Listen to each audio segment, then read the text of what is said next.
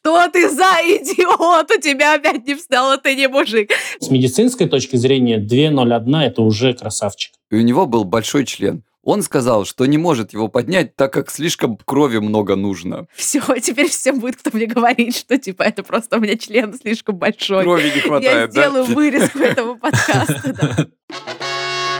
Всем привет! Меня зовут Кристина Вазовский, мне 26, я интерсекциональная феминистка и подкастерка из Лиссабона.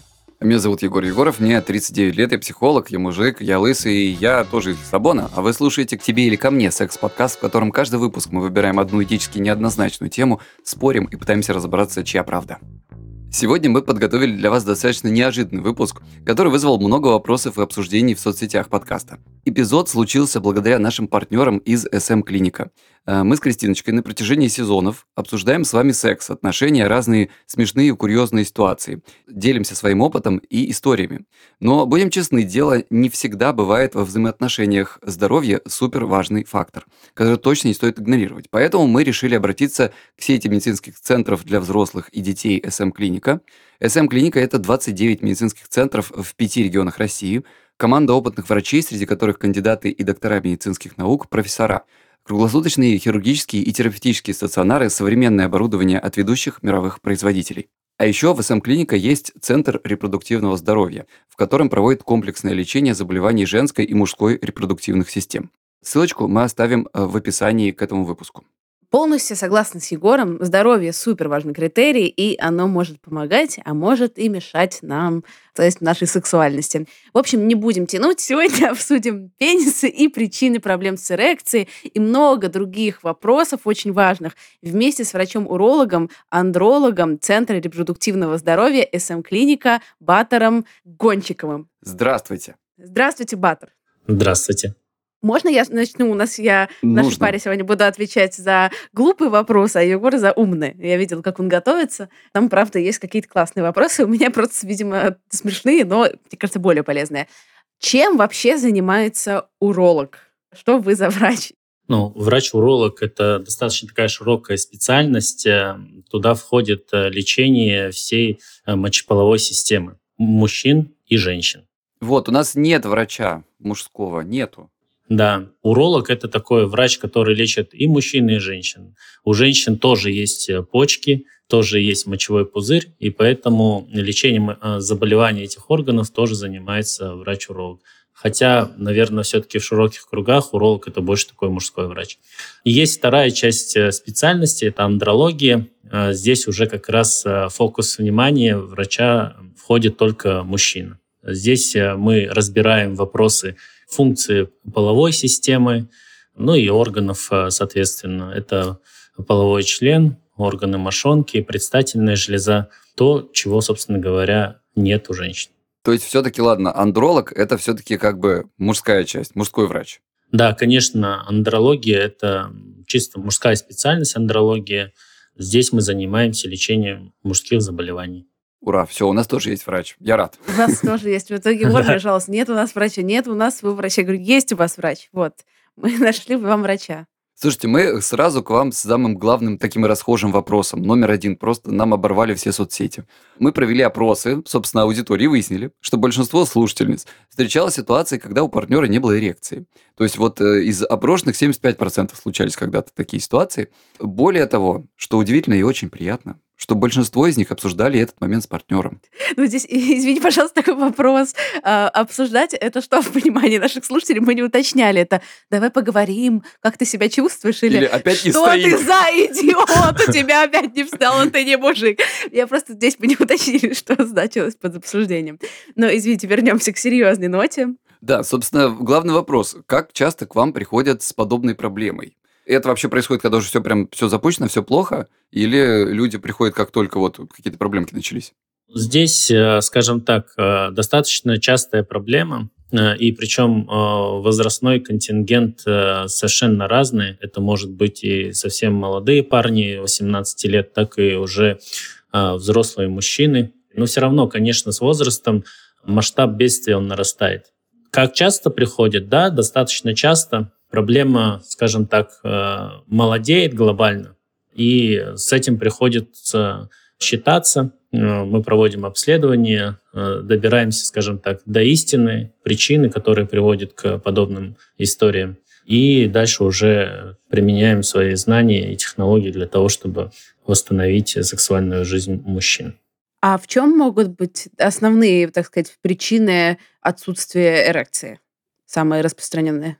Но здесь, э, если говорить о причинах, ну, об этом говорить можно очень и очень долго. Здесь э, следует разделить эту проблему вообще на несколько пластов, в которых, собственно, будем потихонечку разбираться.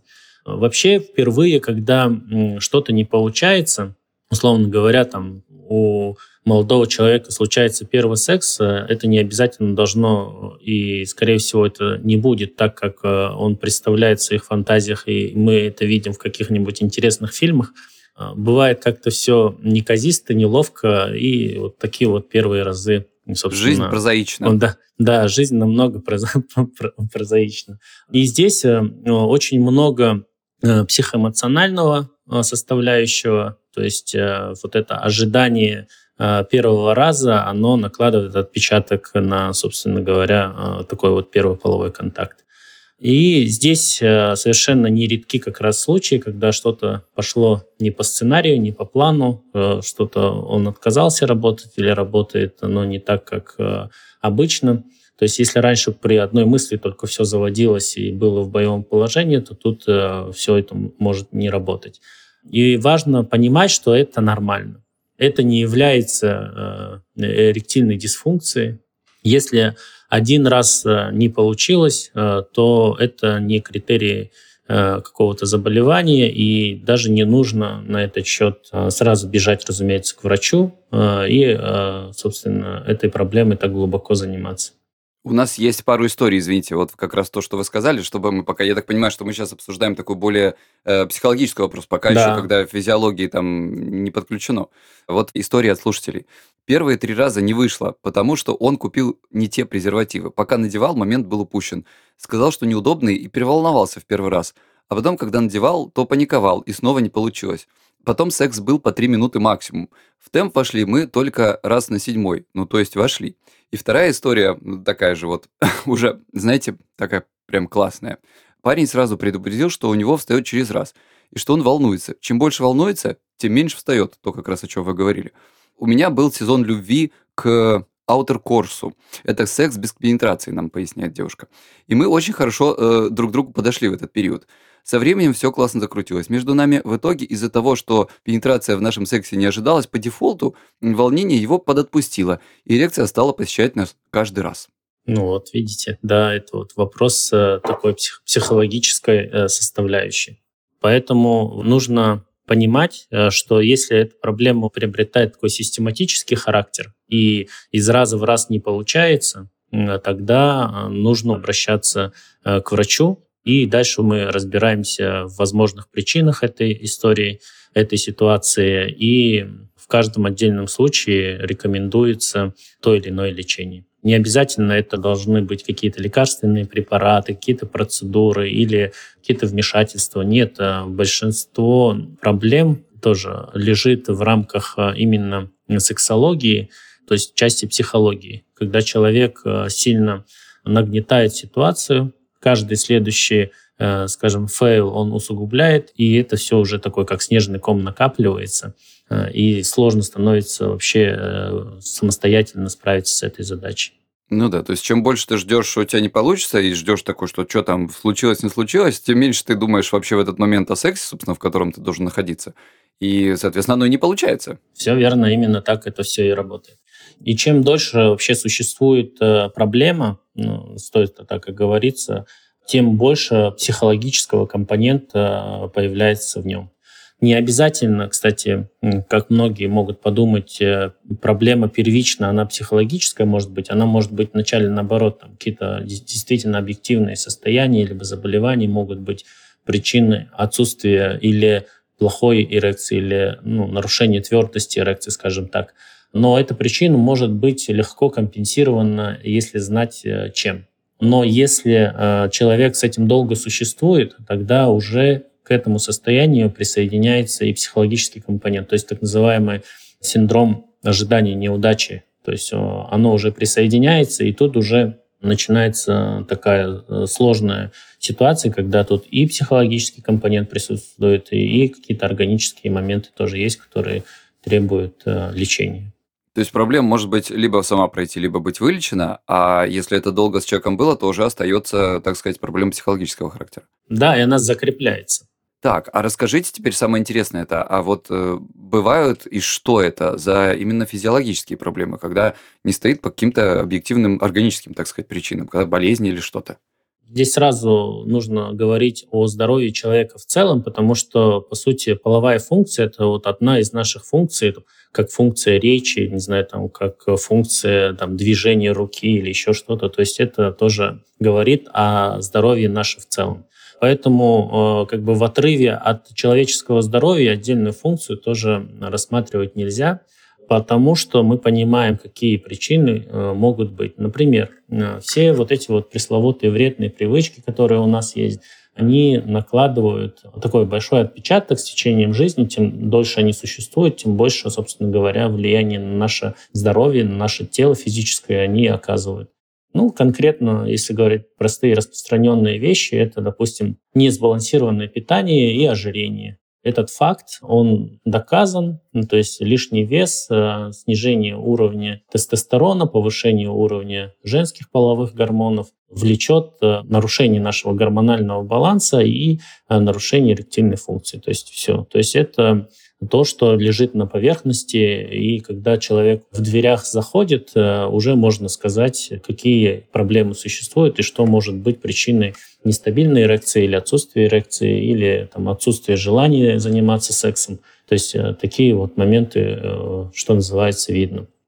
То есть я правильно понимаю, что наличие больших объемов жира у мужчины, оно подавляет мужские гормоны и продуцирует женские? Именно так, да. И это очень сильно отражается на сексуальной функции в целом, потому что там больше даже речь не о нарушении эрекции, а, хотя она тоже есть, разумеется, но и низкий уровень тестостерона в крови, длительно существующий высокий уровень эстрогенов, он полностью подавляет вообще желание а, близости и общения. И поэтому при постоянных отношениях это может накладывать определенные проблемы. То есть в парах определяется такая дисгармония, когда одному партнеру нужны сексуальные отношения, второму партнеру они уже, в общем-то, особо и не нужны.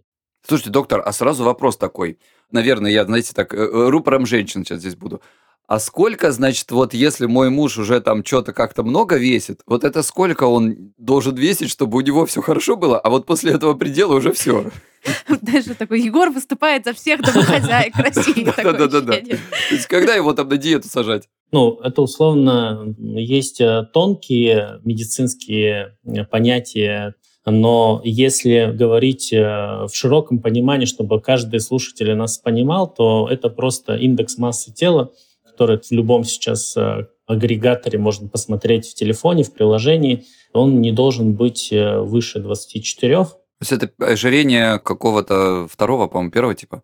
Первой стадии, второй стадии? Да, то есть уже когда у нас накапливается жировая масса, скажем так, и тем более, если это область э, талии у мужчин, да, то есть когда у нас такой э, типичный животик появляется, даже если там он мужчина не сильно крупный, но у него такой животик появился и бока, то это уже первый признак того, что уровень тестостерона у него в опасности.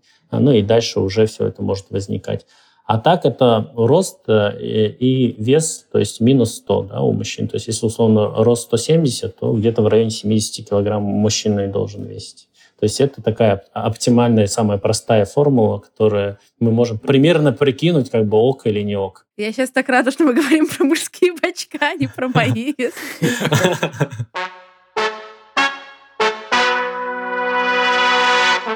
Баттер, а у меня к вам такой вопрос, раз мы перешли к... У нас есть просто несколько таких самых больших тем, которые слушатели нас попросили затронуть. Еще одна, мне кажется, это количество секса.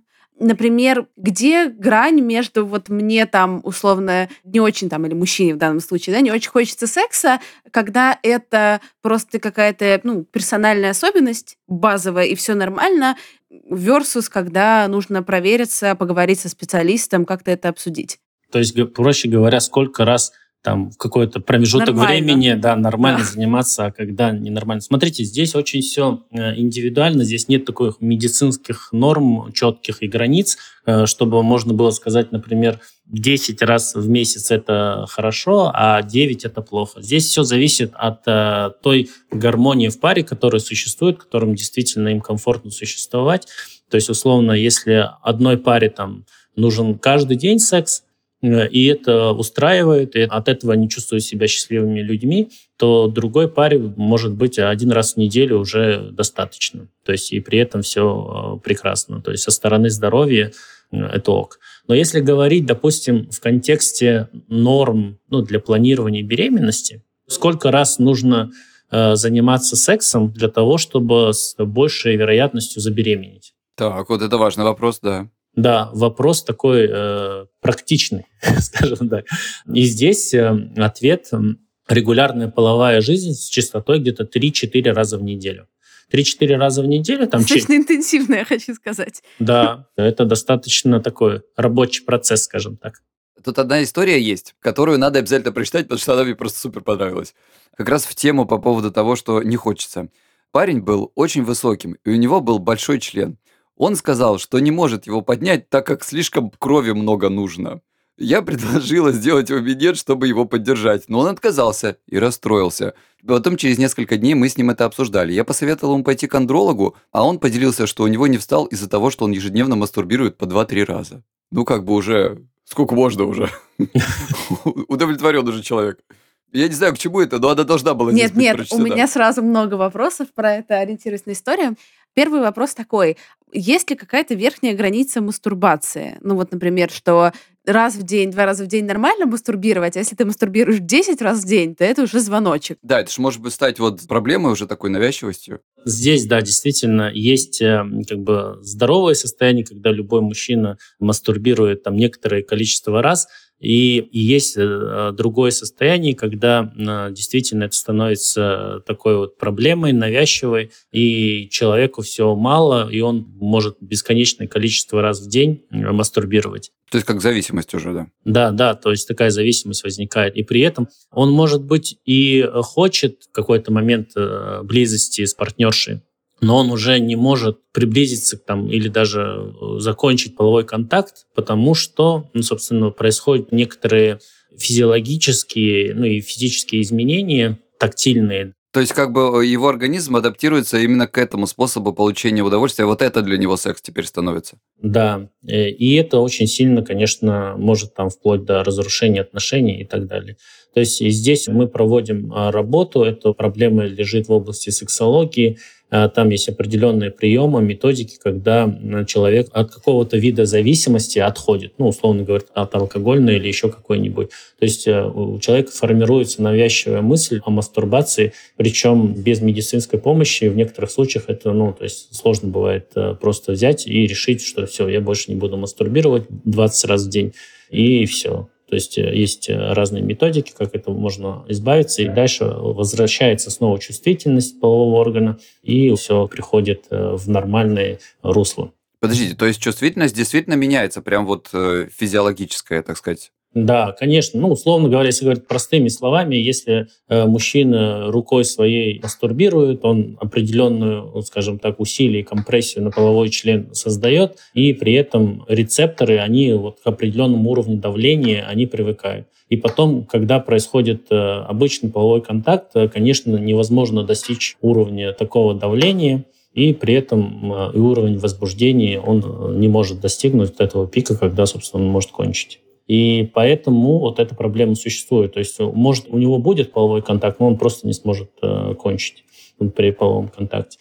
Когда такая ситуация, то есть мы рекомендуем полностью отказаться, то есть от э, мастурбации в период, когда, собственно, эта чувствительность она должна вернуться. Ну и там со стороны партнерши тоже должны быть э, определенные усилия для того, чтобы создать некоторое такое усиленное давление.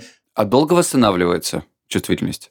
Или это все индивидуально? Это все очень индивидуально, это зависит от того, как долго проблема существует, э, придерживается ли он рекомендаций. Ну, то есть там м, это все очень такие вот тонкие материи, которые нельзя сказать, что через 7 дней у вас пройдет.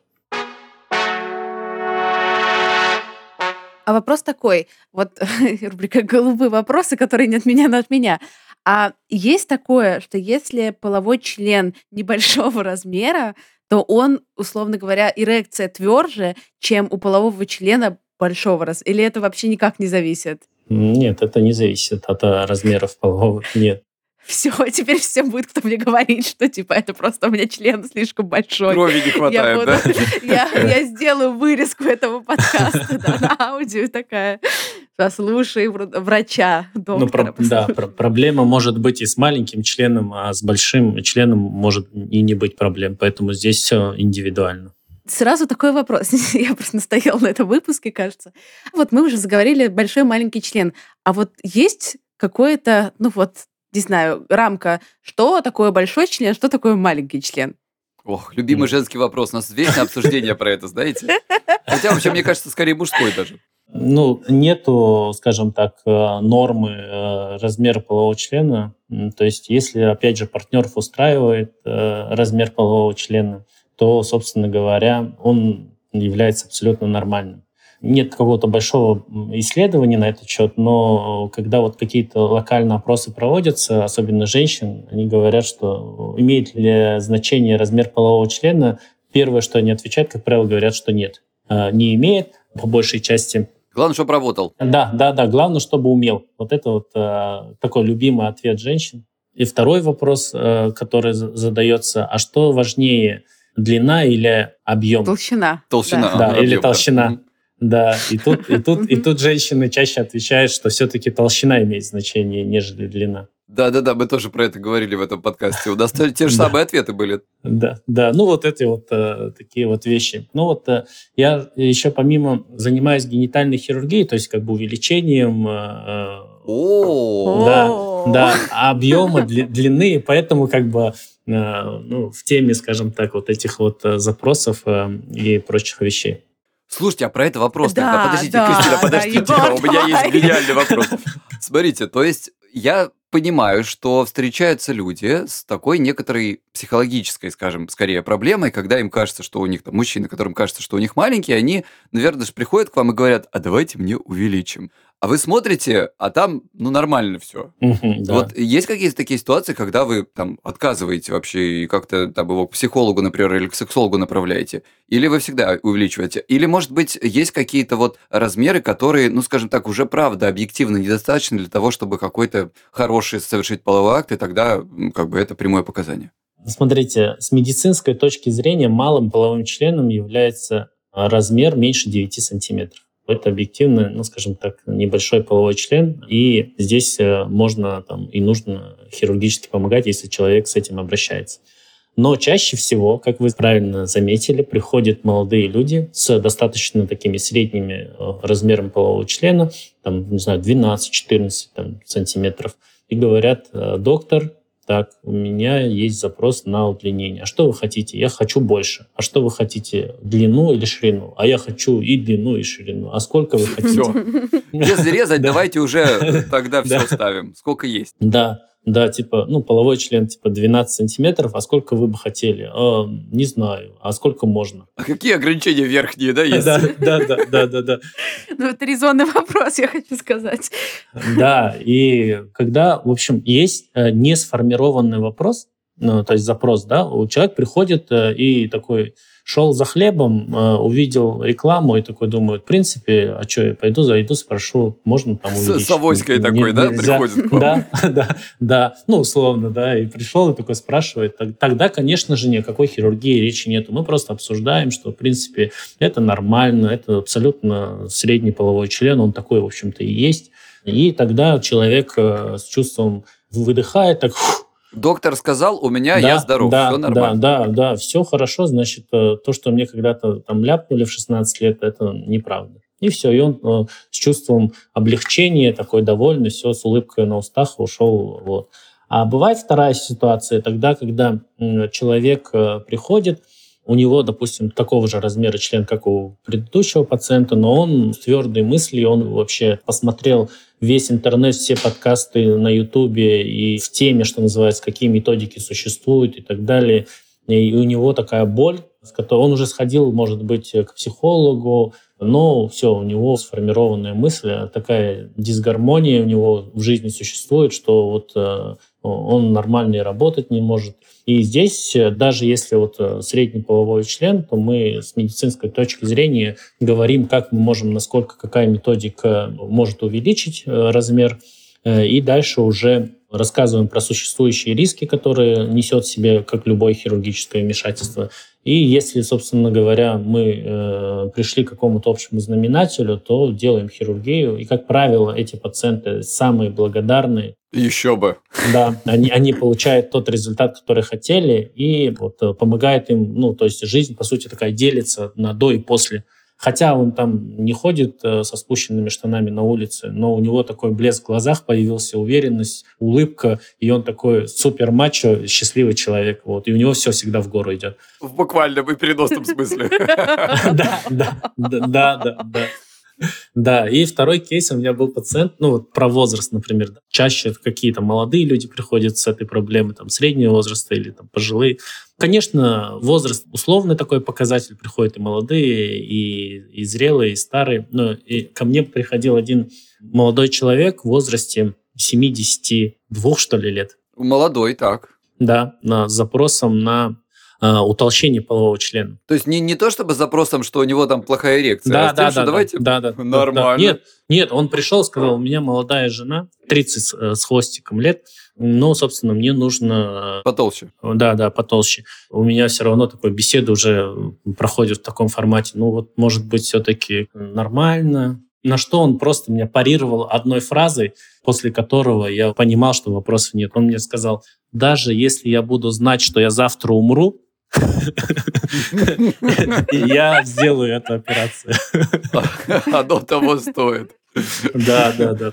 Обалдеть. Такая боль и такая уверенность, ну, то, что запрос у него такой, то есть если он не решит эту проблему, то у него будет мощная дисгармония. Вот, и все, мы сделали прекрасно, ушел молодой человек, э, живет, радуется, пользуется.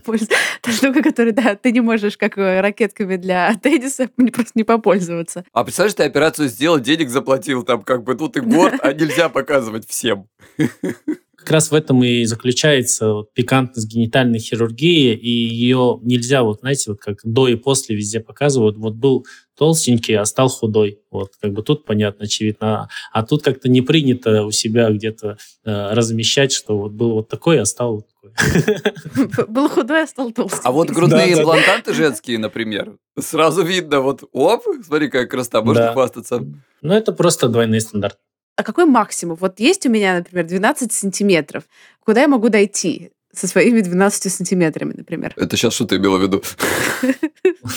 Насколько можно его вытянуть, отдалить, а. скажем так, от тела? С этой точки зрения, насколько бы мы не удлиняли, это должно быть э, частью нас, верно? И, соответственно, это что-то должно быть э, сделано из наших тканей, может быть, при помощи каких-то ну, устройств и материалов, но, собственно, оно не должно быть, э, условно, как колбаса отрезана на кусок и просто в серединку добавлено что-то чужое. То есть он там еще работать должно, к тому же? Да, да, конечно. То есть он не просто же красиво висеть должен до колена, но и, э, когда надо, должен подниматься и выполнять определенные функции. Поэтому там существуют ограничения именно в плане э, сохранения чувствительности, поддержания функции мочеиспускания, то есть об этой важной функции тоже мы не должны забывать. Поэтому нельзя просто взять, отсечь мочеиспускательный канал, условно говоря, и его из чего-нибудь там нарастить. Допустим, если мы говорим о половом органе там, в 12 э, сантиметров, то комбинации нескольких методов э, а, существуют, они разные. Можно, например, получить плюс 4 сантиметра. О, ну это вообще Это, прям... это прилично вообще-то, так 4 да. сантиметра. Да. А если 20 и 4, то так вообще что? Но некоторые приходят и говорят, типа, у меня 12 сантиметров, можно мне сделать, ну, 20, а можно 25. Вот. Желательно, вот. да. А раз уж я к вам тут пришел, давайте сразу вот, э, программу максимум делаем. Нет, это А вы, значит, работает. говорите, а с чего вы, простите, тянуть-то будем? Ну, это уже в процессе беседы, просто механики. Просто здесь же ведь э, запрос, он же идет в космос. Ну, как бы он же не понимает. То есть он думает, что сейчас доктор э, поколдует, что-нибудь там сделает, и там цин, волшебная палочка, и вот он, он функционирующий, красивый, большой, 24 сантиметра э, появился. Вот. А нужно его откуда-то ну, кроить, делать, э, и и вот и тут, когда уже мы начинаем обсуждать методики, почему, как это происходит, откуда вообще берется этот сантиметр, тогда человек очень сильно приземляется, и уже такой предметный у нас получается разговор, и каждый сантиметр, он, собственно говоря, такой вот э, боевой получается. Угу. То есть, чтобы после 12 эта вся история в тыку не превратилась. Так, слушайте, давайте про серьезные проблемы говорить. Ну, в смысле, это тоже серьезные были. Кристина показывает язык, типа для нее это серьезная проблема. Хочется поговорить о признаках э, разных проблем. При каких симптомах прям необходимо срочно идти к доктору? Вот если вы увидели мужчины на себе, если девушка увидела, так сказать, на мужчине, или он ей рассказал, в общем, что делать? Какие проблемы увидишь, почувствуешь, и надо сразу бежать к вам? Зайдем немножко со стороны. Э, любой мужчина, который живет половой жизнью, должен посещать уролога один раз в год. Даже, Во, вот ну, это так, я, кстати, хотел да, спросить. Да, да, один раз в год этого достаточно, не нужно чаще ходить, э, нужно прийти, Э, сдать э, некоторые анализы, их очень немного. Там анализ крови сдать, мазок э, из мочеиспускательного канала, собственно говоря, анализ мочи. Все. То есть не нужно даже каких-то инструментальных обследований на первом этапе делать. Этого достаточно для такого маленького чекапа и понимания, что с моим здоровьем в ближайший год условно ничего страшного не случится. Девушки, слышали? Вы нас заставляете, потому что вот честно, вы сейчас вот говорите это, я не знаю, все ли мужчины так, но я лет до 30 вообще никогда в жизни не был уролога. Ну, типа, а зачем? Ну и что, не было никаких проблем? Да, да. Работает, ну, не трогай. Да, а, а женщины, смотрите, они прям вот э, в хорошем смысле выдрессированы на свое здоровье, да? Каждый год или даже каждые полгода до гинекологу ходят. Мы в этом смысле вообще разброты шатания. Ну, сейчас, кстати, слава богу, все-таки тенденция, она правильно. Я считаю, что люди стали заботиться о своем здоровье и все-таки даже приходят э, просто на чекапы. Парни молодые уже просто приходят э, посмотреть э, даже в отсутствие жалоб. И это не может не радовать, конечно. Гораздо легче вот на таком чекапе увидеть какое-то небольшие отклонения и дальше уже копнуть и решить эту проблему на начальных этапах, чем потом героически решать какие-то уже сформированные тяжелые болячки. И, да, то есть когда условно Э, человека что-то капает или что-то происходит, проблема, она приобретает некий другой объем и характер. Теперь, собственно говоря, когда нужно просто в ночью бежать э, к урологу или вызывать врача. Собственно, если в любом виде появляется кровь э, из половых путей, то есть у мужчины такое может быть, это может быть следствием травмы или каких-то онкологических моментов, то есть э, из мочеспускательного канала пошла кровь. Тогда, разумеется, нужно просто бежать сразу же к урологу. И либо при мочеспускании в моче вы видите примесь крови. Тоже тогда это безусловно стопроцентное показание бежать к врачу. Второе, пожалуй, по, ну, это по серьезности. По распространенности это тогда, когда в мочеспускательном канале что-то закапало. То есть это, очевидно, нехороший прогностический признак. Тем более, если вы понимаете, что, возможно, был случайный половой контакт, был незащищенный, да, даже защищенный. Тут стоит оговориться, что оральный половой контакт, он точно так же переносит э, все эти инфекции половые, как и э, обычный классический, ну или любой другой. Предвосхищаете наши вопросы. Да, да, да, да, потому что у мужчин есть стойкое убеждение, что если не было вагинального контакта, то, в общем-то, ничего и не было.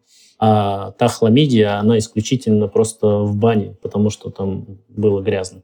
А можно чем-нибудь заразиться не при половом акте? Вот в бане, там еще где-то? Да, можно заразиться, пожалуй. Э, но вероятность такая, она очень-очень-очень маленькая. Ну, условной хламидии заразиться там ну, практически невозможно. То есть, скорее всего, если э, к девушке приходит мужчина и говорит, что это вообще я тебе верен, это мы в бане, э, с большой долей вероятности... М-м. Ну, может и в бане, просто он не договаривает. А.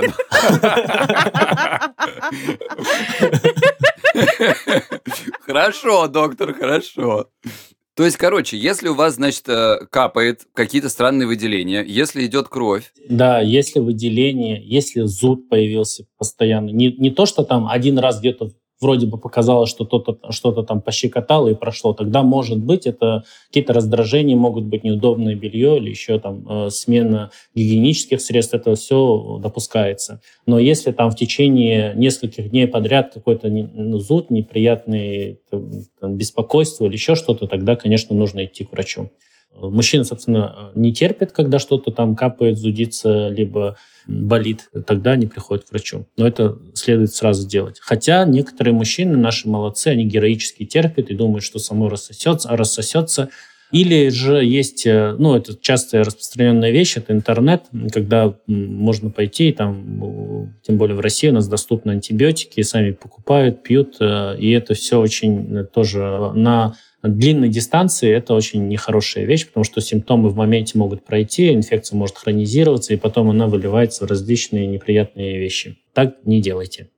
И следующее, с чем нужно сразу бежать к врачу, это когда появляется боль. Боль э, локализации паха, локализация полового члена, локализация мошонки. То есть если она там появилась, и она вас беспокоит длительно, где-то усиливается, как-то волнообразно течет, лучше придите к врачу, врач вас обследует, это не займет много времени, но вы будете просто понимать, э, это нормально ли это, может быть, где-то действительно просто где-то неудобные, там вы белье, может, носите, там узкие штаны или еще что-то, что может давать подобные симптомы, а может быть, это уже каким-то звоночком какого-то серьезного заболевания, состояния, которое э, вот таким образом только начало проявляться.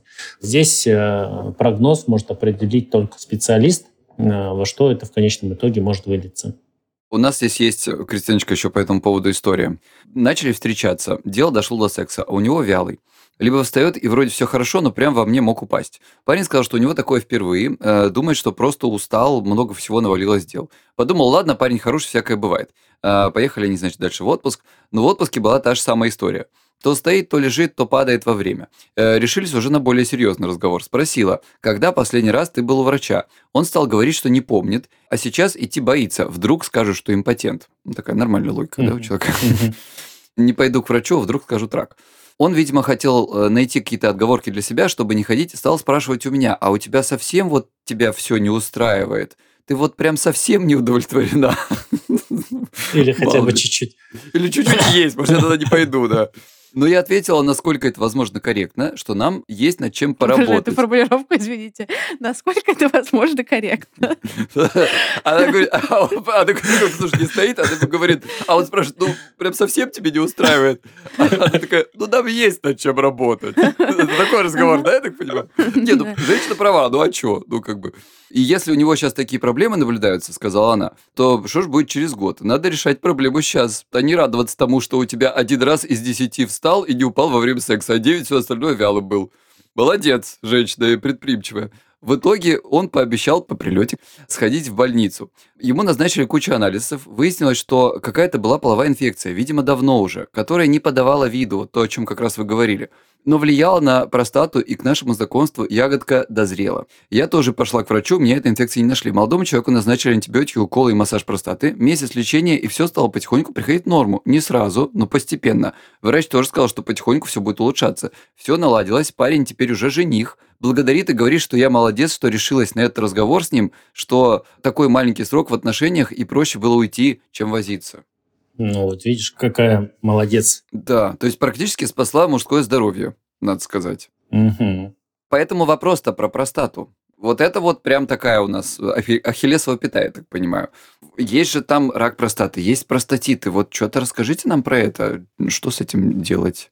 Ну, давайте сразу расскажу, что именно эректильная дисфункция, да, то есть нарушение эрекции, нарушение твердости эрекции, возникновение ее не так сильно связано вообще с предстательной железой. Сам механизм эрекции, он завязан больше на именно сосудах полового члена, это артерии и вены, э, на ее э, нервной регуляции, это вот э, нервы, которые иннервируют половой член и уровни гормонов. То есть простаты, как вы сейчас услышали, там особо не было. Поэтому простата, она может влиять э, и быть причиной плохой эрекции в том случае, например, если она болит. Ну, условно говоря, когда болит простата, когда там болезненная эякуляция или еще что-то, тогда, конечно, ну, как бы эрекции твердой быть э, сложно будет. То есть простатит и импотенция – это вот, ну, не одно и то же. Но это не значит, что простату не нужно обследовать, она очень важна, она выполняет свои функции – и у нее тоже бывают болезни, то есть простатиты те же самые. Э, это нарушение мочеспускания, как правило, там, ночные мочеспускания. Это все отражается на настроении и на вообще состоянии мужчины, если это действительно обостряется. И это, конечно, будет э, влиять на эректильную функцию. Мужчины — это же такие очень нежные существа, э, мы очень нежные. Поэтому, когда там простаты что-то касается, то сразу же э, и эрекция э, автоматически начнет ухудшаться. Но именно с анатомической точки зрения здесь вот такой вот прямой параллели нет.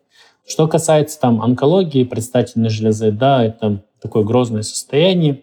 Ну, как и многие раки, они практически бессимптомны до определенного периода. То есть, условно говоря, если что-то начало болеть, и эта причина была а, рак простаты, то это уже поздно.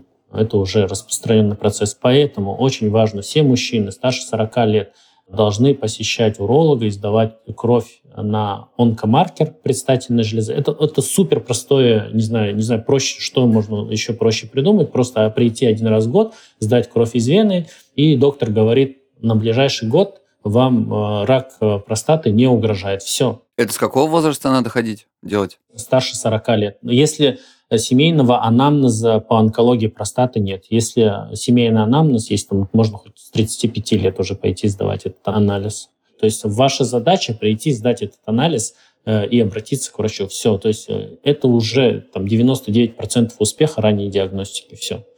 Сейчас, на данный момент, медицина очень далеко ушла в лечение рака простаты вперед. Существует масса разных методик, их сейчас не буду говорить. Они очень эффективны, они, то есть человек абсолютно мужчина остается полноценным, и эректильная функция можно сохранять, э, и качество жизни не падает. То есть э, здесь все очень э, здорово, но нужна ранняя диагностика. Спасибо большое. Мне кажется, это очень важная вставка. Поэтому все женщины, которые слушают наш подкаст, дайте мужчинам про это тоже, пожалуйста, своим послушать или расскажите им, если они еще этого не делают.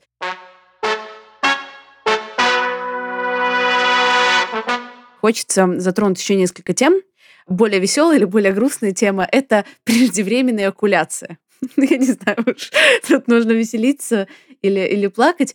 А что такое вообще с научной медицинской точки зрения преждевременная экуляция? Это сколько по времени? Да, такой интересный вопрос, щепетильный, э, которых многих, в общем-то, тревожит. С медицинской точки зрения Э, коротким половым актом или преждевременной эякуляцией является э, длина полового контакта меньше двух минут.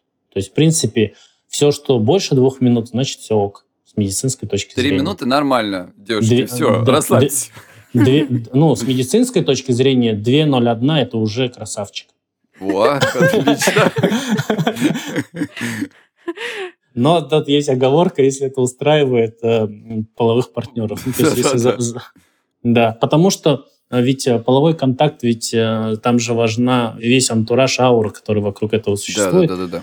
То есть это мы говорим про непосредственную пенетрацию и уже Да, пенетрация, действия. конечно, да, да, да. С момента пенетрации две минуты, это уже... И это короткий половой контакт. Вот э, преждевременная экуляция, есть тоже такое понятие, это тогда, когда пенетрации, собственно говоря, еще не было, а финал уже произошел. Вот, оказывается, да. да. Он посмотрел, и ему уже хорошо. Ты можешь только позавидовать. Де, да, девушка там на коленку руку положила, и все. И тут уже финал. Вот. Такая ситуация тоже бывает. И э, с этой проблемой, да, можно с медицинской точки зрения побороться и сделать такой полноценный длинный половой контакт. Слушайте, а противоположная история, когда наоборот слишком длинный, такое бывает? Да, такое бывает. Здесь очень много психологического компонента э, в этом есть. Опять же, возвращаясь к вопросу там, мастурбации чрезмерные, то есть вот эти вот моменты, они могут быть причинами э, вообще, то есть, ну, чрезмерно длинного полового контакта. Также к этому могут приводить и заболевания, нарушение там нервной иннервации полового члена и так далее.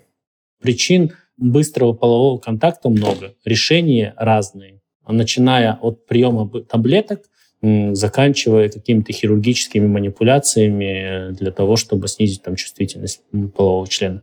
Если говорить такими крупными мазками, то проблема может быть как в голове, то есть происходит э, высокая чувствительность рецепторов в головном мозге, и, условно говоря, там небольшой выброс серотонина, бац, и сразу же э, вот, произошла эякуляция.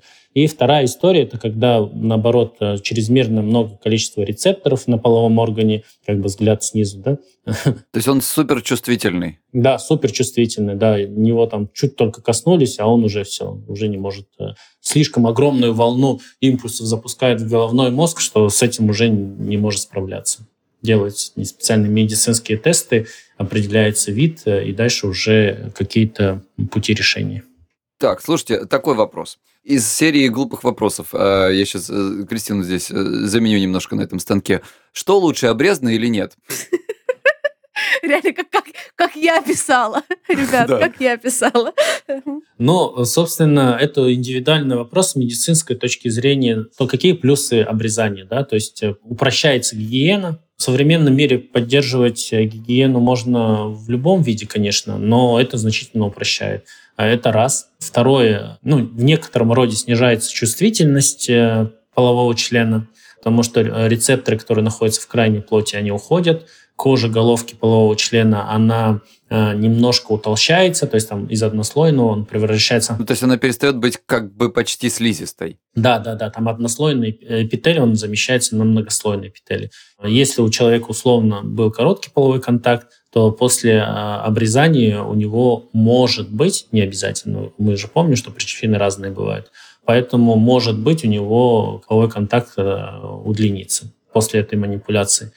А, также э, снижается вероятность э, заболеть какими-то половыми инфекциями, но нельзя сказать, что это какой-то метод контрацепции. То есть нет, ни в коем случае, но статистически э, вероятность э, она снижается, потому что вот тех складок, условно говоря, кожи, в которых там микроб условно попал во время полового контакта, и он там м, кумулируется и внедряется, скажем так, их становится меньше.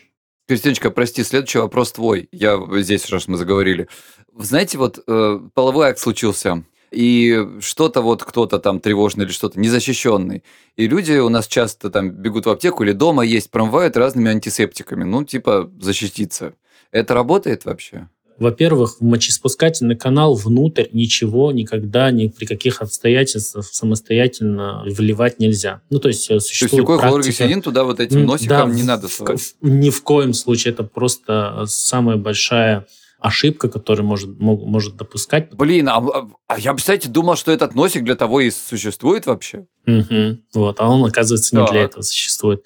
Его нельзя туда вливать, потому что вы, когда вводите э, туда, э, вы создаете там давление, и если там, условно, какой-то микроб и попал на слизистую, то есть вы под этим давлением можете просто...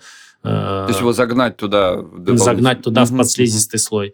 Э, второе, есть вероятность неаккуратно эту процедуру сделать, э, будучи взволнованным, э, не совсем внимательным и так далее. То есть можно повредить слизистую. Не обязательно, чтобы там туда кровь хлынула, да, достаточно да, какой-то да, микро... Но он поцарапается, микро, микро, чуть-чуть, да, да, и туда да, все полезет. микротравма, да, и туда все полезет. То, то есть что мы делаем? То есть просто снаружи, да, все это можно обильно пролить, полностью половой член, там, окрестности, все это обработать и, собственно говоря, надеяться. И идти э, сдавать анализы на всякий случай. Да, если какие-то симптомы ну, появились, тем более сразу же бежать. А нет ли такого, что поскольку все равно, если даже ты заразился, то анализы покажут что-то позже, я такое слышу, ну, например, там... Есть инкубационный период, конечно. Да, да. да, да. То через сколько нужно идти сдавать анализы? Типа на следующее утро или нужно выждать месяцок? Ну, месяцок это много, но, как правило, инкубационный период большинства вот этих всех инфекций, он ну, э, укладывается в неделю. Там логика достаточно простая. По сути, нужно понимать, что наша кожа – это очень сильный барьер для тех микробов, которые из нее могут поступать. Соответственно, если этот барьер наш здоровый, кожа вся здоровая, и тогда вероятность э, вообще как бы заразиться, она не супер высокая. Не каждый половой контакт, там, допустим, ведет к передаче там, любой инфекции, включая ВИЧ. А если, допустим, и были рамки, были какие-то потертости, там еще что-то, или человек э, просто в этот момент болеет, да, и у него общий иммунитет снижен, тогда вероятность заражения, она выше. Ну, то есть вообще никогда не знаешь, что там у тебя все хорошо или нехорошо, так для среднего человека надо сказать. Да, да, и поэтому э, говорить вот, э, что типа вот э, через три дня типа сто процентов что-то покажет, конечно, нет. Поэтому, э, если появились симптомы, если э, там условно случился случайный половой контакт без контрацепции, и там на следующий же день вы чувствуете какой-то зуд или что-то еще, то это повод сразу пойти к врачу. Потому что в вашей ситуации этот инкубационный период э, мог занять 24 часа, например, и все, и у вас уже пошел процесс заболевания. А у второго человека, который прекрасно чувствует себя и так далее, и попало не, меньшее количество бактерий, но у него, собственно, тоже произошло заражение, у него может это произойти там, через 10 дней, у него первые там, неприятные ощущения. Он уже забыл даже, что у него был секс 10 дней назад. А зуд какой-то появился, и он такой думает, ага, что случилось? А потом такой, а, ну да, точно было дело, пойду сдам. То есть нет четких критериев, когда вот сказ- можно сказать, что идите сегодня, а лучше идите через неделю. Сейчас мы в эфире скажем, что неделя, и все, человек там уже да, три да, дня да, капает, конечно. а он на седьмой день пойдет, потому что он послушал подкаст. Так быть не должно. Есть другая э, категория исследований, когда мы, допустим, исследуем там на ВИЧ-инфекцию, там мы сам ВИЧ не определяем, определяем к нему антитела. И здесь э, алгоритм примерно какой, что мы идем сразу после э, контакта, сдаем анализ, убеждаемся, что там его нет, все хорошо, то есть как бы такая, такая отсечка. Потом через две недели, потом там через месяц, потом через три месяца, ну и через полгода можно сдать. Потому что у всех иммунный ответ, он разный, и в любой из этих моментов может получиться э, положительный результат. Можно к вам вдвоем вопрос, э, как к мужчинам? Вот я часто слышу от мужчин, что, блин, в презервативе это как бы вообще не то, не так и так далее. В чем дело? Дело в том, что в презервативе правда как-то не так, или просто большинство мужчин не умеют презервативы по размеру выбирать? Ну, в любом случае, ну, некоторый барьер-то он присутствует, э, но здесь э, важно, да, и подобрать размер, и чтобы там он не был слишком большим или слишком э, жало. И здесь, скажем, вопрос безопасности. Лучше секс – это секс с постоянным половым партнером без контрацепции, с одним единственным. А, если приходится использовать э, презерватив, да, то есть его нужно использовать тогда, когда есть, есть там, э, риски там, заражения и всего остального. Но да, снижается ли чувствительность? Конечно, снижается. И дальше уже вопрос, буду ли я использовать презерватив, потому что у меня снижена чувствительность или, или не, не снижена. Он же вот так вопрос не стоит. Вопрос прежде всего безопасности. Да, и здесь уже вот таким образом должно решаться. Ну, то есть, короче, все это в результате выходит к тому, что, да, чувствительность снижается, да, в презервативе как бы чуть менее прикольно, а кому-то, может, сильно менее прикольно, но вопрос стоит о том, в каком-то степени даже вот э, один раз потерпеть, или, скажем так, один раз будет чуть менее прикольно, чем потом лечиться, или даже, может быть, в каком-то случае, ну, если не умереть, то, по крайней мере, иметь очень большие проблемы со здоровьем, ну, прям очень. Да, да, да, там просто масштаб бедствия э, это вопрос вероятности. То есть, когда там вероятность минимальная, то есть э, мы не оцениваем масштаб бедствия, который может случиться. Ведь никто не, не хочет быть тем одним процентом, который столкнулся да, с этим. Все хотят быть э, вот, теми 99 процентами, с которыми ничего страшного не случится. Вот и все. Слушайте, у меня вопросик, чтобы нам чуть повеселее, а то мы что-то о грустном говорим. Это мой любимый вопрос. Я когда читали, да, вот пришло из э, Инстаграма, вероятно. Девушка интересуется. Вопрос, как бы, я думаю, не знаю, мы, наверное, не будем на него отвечать, потому что он сам по себе смешной, но э, из него вытекает второй. Ну, подожди, ладно, в общем, короче, вопрос такой. И у меня из него есть второй вопрос, серьезный. Первый вопрос. Когда член в трусах, то он направлен вверх или вниз? Или у всех по-разному? Такая любознательная девушка спрашивает. То есть, правда надо отвечать? Ну, в смысле? Ну, вот я никогда об этом не задумывалась до того, как я услышала этот вопрос сегодня. А теперь мне, правда, достаточно интересно. Наверное, вверх. Знаешь, этой серии, а куда смотрят соски внутри вашего лифчика, да? Вот такой пример. Они смотрят прямо, Егор. Это сейчас что, это у всех по-разному, мне кажется. Нет, они смотрят прямо. Или чуть-чуть прямо и вниз. В зависимости. А, а чем они смотрят? У них есть глаза, да? Блин, ну уже ответьте просто на вопрос, все. У всех по-разному. всех по-разному? Я задумался над этим вопросом сейчас. У меня вроде нет ответа по-разному, да, действительно. Слушайте, у меня есть серьезный вопрос, вот который навел меня именно этот вопрос на него. Про, собственно, нижнее белье мужское. Потому что, в общем-то, во многом зависит от того, в каком ты белье. Если ты, например, там в семейниках, mm-hmm. то у тебя никуда не смотрят, вниз у тебя смотрят. А если, например, какие-то там другие трусы, то, ну, знаешь, куда положил, туда, туда и смотрят. Да, вот, так вопрос, слушайте, а есть какое-то вот белье, ну, знаете, как говорят, что вот, дескать, миф такой, я не знаю, миф или нет, что вот семейники – это хорошо, а вот там какое-то узкое белье это плохо. Вот есть какая-то такая штука, которая э, мужскому здоровью э, лучше выбирает, так сказать, такое белье, а не такое. К сожалению, здесь э, мы не на стороне моды, потому что здесь простая логика. Яички должны у нас э, быть в прохладе. Потому что природа и так устроена, если мы как э, по сторонам посмотрим, то весь животный мир, мошонка выведена наружу у всех, у собак, у кошек, там, не знаю, у быка, у всех остальных. И это очень странно с эволюционной точки зрения, потому что это же самое ценное вообще для организма. Да. И оно почему-то телепается. Его же можно откусить, там что-то задеть. А природа его вынесла, представляете? А потому что в них э, живут живые сперматозоиды. То есть это те товарищи, которые уже как бы не мы, да, то есть они живут внутри нас, и температура для них критична. Они не любят жару.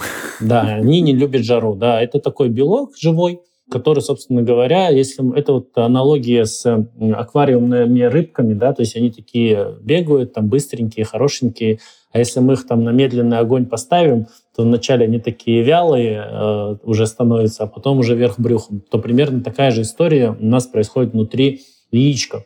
Поэтому это вопрос актуален, то есть ношение белья постоянно, если человек там уходит в узких э, там, джинсах, в тесном белье, тогда действительно качество спермы э, у таких людей ну, будет явно снижаться. Это не болезнь, это такой фактор временный, условно говоря. Но если человек там условно будет многие годы так постоянно э, ходить, тогда постоянный перегрев, тогда, разумеется, это уже сформирует какой-то долгосрочный отрицательный тренд. А так, э, в общем-то, да, это не полезно, но, скажем так, если это какой-то эпизодический момент, то допустимо. Ребята, смотрите, мало того, что я всегда говорил, мало того, что скини-джинсы уродливые, они еще и очень вредные. Джинсы в обливку. Не носите их. И сейчас, извините, это очень был хороший вопрос, но есть у меня вопрос более важный, так. который на самом деле затронет души нашей аудитории. Смотрите, а можно ли определить размер члена по каким-то внешним факторам, кроме члена? Типа ну, носа, там, например, там Нос, руки, уши, там... пальцы, там, не знаю, длина бровей, что-нибудь, что я могу по фотографии... Такое тоже есть, оказывается. На этот э, счет я тоже смотрел разные исследования. Они к какому-то единому общему знаменателю все-таки не приходят. Ну, из последнего, вот по размеру носа. Я э, смотрел, это достаточно свежее исследование, кажется, прошлого года. Вот прям такой самый распространенный миф. Угу. Да, вот они э, исследования делали, чтобы развенчать, собственно говоря, этот миф или подтвердить его. И по большей части, то есть ну, там небольшая э, выборка людей была, то есть нельзя сказать, что это типа большое такое э, исследование, на которое можно ссылаться, но они, кстати, подтвердили то, что размер э, носа может каким-то образом вот коррелировать с размером полового члена. Но, еще раз оговорюсь, это небольшая выборка была людей, и все-таки здесь и национальные особенности могут э, иметь место. Ну, то есть много нюансов. То есть это должно быть исследование, которое охватывало бы весь земной шар. Тогда это можно было бы говорить. Ну, кто его будет спонсировать? Кому в голову придет да, этот деньги да, тратить? Да, а тем более, ребят, смотрите, есть что, пластическая хирургия, есть какие-то травмы, там есть патологии развития, я говорю про там, черепно-лицевые какие-то вопросы. То есть это ничего не значит, девушки, не полагайтесь на это, это все фуфло, в общем. А размер члена это чисто генетическая история? То есть, если условно там у отца молодого человека был большой член, то у него тоже будет большой член? Или это как-то по-другому работает? Здесь я не могу сказать, потому что нет исследований, которые бы генетические размеры передавали бы. Но здесь есть э, исследования по народам, да, там есть среднестатистические размеры э, половых органов. Здесь есть такие национальные особенности. Но, опять же, все это, скажем так, э, в средней температура по больнице, что называется. Ну и есть индивидуальности, разумеется. То есть э, нельзя сказать, что если в фильмах для взрослых темнокожие парни обязательно там где-то что-то в районе 50 сантиметров, то это в действительности на всех это, этот миф. То у твоего тоже будет 50, да? Как бы нет, да, может достаться и 12. Да, да, да. Вот это будет облом, представьте себе вообще как бы. Да, поэтому как бы есть общая, скажем, такая тенденция, но какие-то различия, они, конечно, могут быть ну, в разные стороны, вот так скажем. Ну, в общем, изменчивость в человеческом виде очень велика. Да, так это прекрасно. В этом и заключается разнообразие людей и отношений и всего остального. Доктор, вопросик. Э, бывает ли у мужчин менопауза? Ну, какой-то аналог менопаузы. И да, и нет. Она не такая ярко выраженная, но есть такое понятие, как возрастной андрогенодефицит. От него, собственно, нельзя уйти. Но это То все снижается очень... уровень да, гормонов. Да, ур- уровень выработки половых гормонов, в частности тестостерон, это тот гормон, который делает нас мужчинами. А ведь тестостерон это же не только про секс и про желание заниматься сексом. Это вообще, то есть про жизненные силы, про настроение, про вот этот блеск в глазах. Когда видите модель успешного такого человека, то явно у него с тестостероном все в порядке. И наоборот, если мы видим такого немножко угнетенного, скажем так, жизнью человека, э, то, скорее всего, у него будет низкий уровень тестостерона. Угу. Да, это если мы про мужчин говорим. Да, про мужчин говорим. Здесь вот именно в этом ключе. Поэтому с этим тоже нужно обращаться. Это не просто андрология в широком смысле, она не только про секс и про там, размер полового члена, а вообще вот гормоны, они очень широко работают допустим, там есть ожирение, и человек не может похудеть, э, он хотя ходит в зал или еще что-то, какие-то усилия принимает, то, возможно, ему действительно нужно прийти к андрологу, пообщаться и посмотреть. Оказывается, у него очень низкий уровень тестостерона. И для того, чтобы ему сжечь один грамм жира, нужно миллион раз больше усилий, если бы у него было бы выше, потому что это гормон такой анаболический, он плавит жир и помогает росту мышечной массы. Поэтому здесь э, вот, нужно просто довериться, один раз прийти, пообщаться с врачом, и тогда вот эта вот э, аура, наверное, которая сейчас э, существует, то, что если ты пришел к андрологу, значит, ты уже какой-то не такой мужик, она просто спадает, и все. И дружелюбной такой партнерской беседе все это оказывается все не так. Оказывается, все гораздо проще, легче решается. Какие-то такие участки Э, жизни подсвечиваются, оказывается, которые не совсем очевидно были вообще с андрологией связаны, и проблемы решаются. Ну да, ну как вы еще сказали, вообще лучше раз в год-то в целом ходить. Поэтому конечно, ходите конечно. к врачу, и не надо будет даже ходить по проблемам. Батер, спасибо вам огромное за выпуск. Было безумно интересно. Мы вас закидали такими разными вопросами, хорошими и плохими. Но у вас невероятная глубина... глубина... Извините. Глубина... В общем, спасибо вам большое за то, что пришли. Было очень интересно, очень полезно. Как мне показалось, э, разные всякие вопросы поназадавали вам. Будем рады вас еще раз у нас как-нибудь увидеть, потому что мы еще можем подсобирать. Нам там много прислали. Раз в год. Спасибо большое еще раз.